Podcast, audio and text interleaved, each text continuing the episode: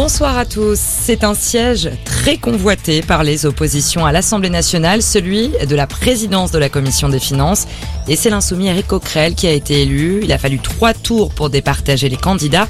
Un poste stratégique que se disputaient la NUP et le Rassemblement national.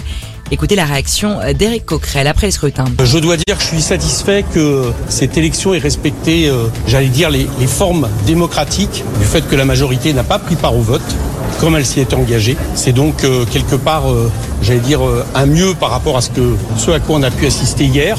Et je constate que du coup, euh, de manière normale, quand ça se passe comme ça, eh bien, euh, la plus forte opposition de l'Assemblée se retrouve effectivement en capacité d'avoir les postes qui lui reviennent, et notamment ce poste très politique de président de la commission des finances. Et rappelons que la commission des finances est chargée de contrôler le budget de l'État et de surveiller son application dans les ministères.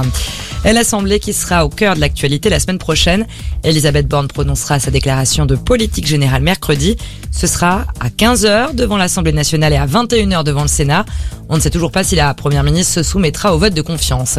Une opération du raid à Toulouse. Les forces de l'ordre se sont déployées une partie de la journée suite à plusieurs appels menaçants reçus par de nombreux commerçants.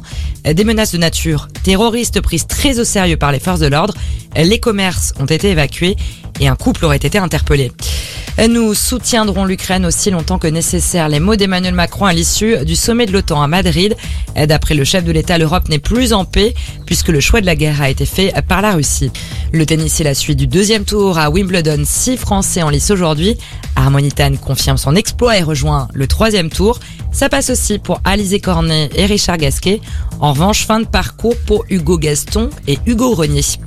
C'est tout pour l'actualité. Bonne soirée à tous.